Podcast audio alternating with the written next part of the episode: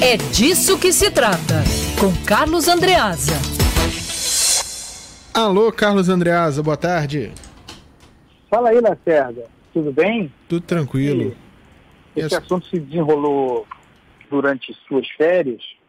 É, tem essa, essa ligação inicial, recursos ao, ao Tribunal Regional Eleitoral de parte da defesa de Marcelo Crivella, uh, apontando o conflito de interesses na atuação uh, de um dos membros uh, do tribunal.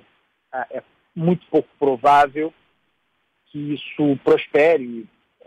geralmente o tribunal dá aos seus membros a prerrogativa de se declarar impedido.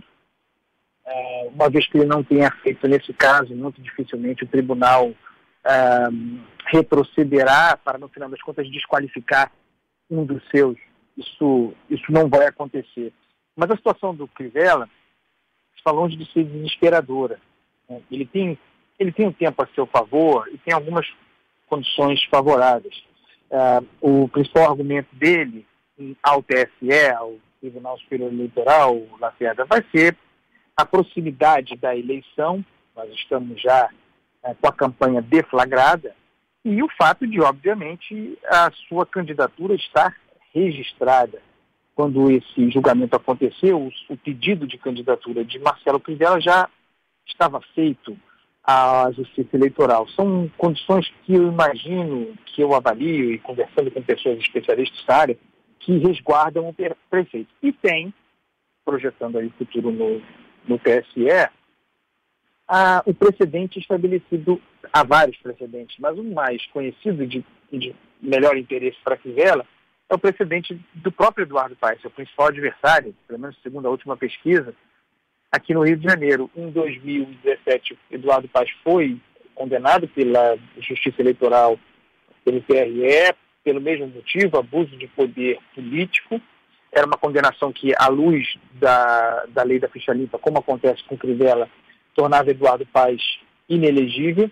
Uh, e em 2018, pretendendo disputar a eleição a governador, o prefeito do Rio recorreu, recorreu antes ao TRE, sem sucesso, recorreu em 2018, já mais próximo do processo do período eleitoral, aquela eleição que disputaria e perderia para Wilson Vitor, recorreu ao TSE e o, e o ministro Jorge Mussi, naquela ocasião, ah, abraçou o pleito e concedeu uma liminar a Eduardo Paes que permitiu que o, que o, que o candidato disputasse, o pré-candidato disputasse a eleição. Essa liminar, é, é, que suspendeu, portanto, a inelegibilidade de Eduardo Paes, está valendo ainda hoje.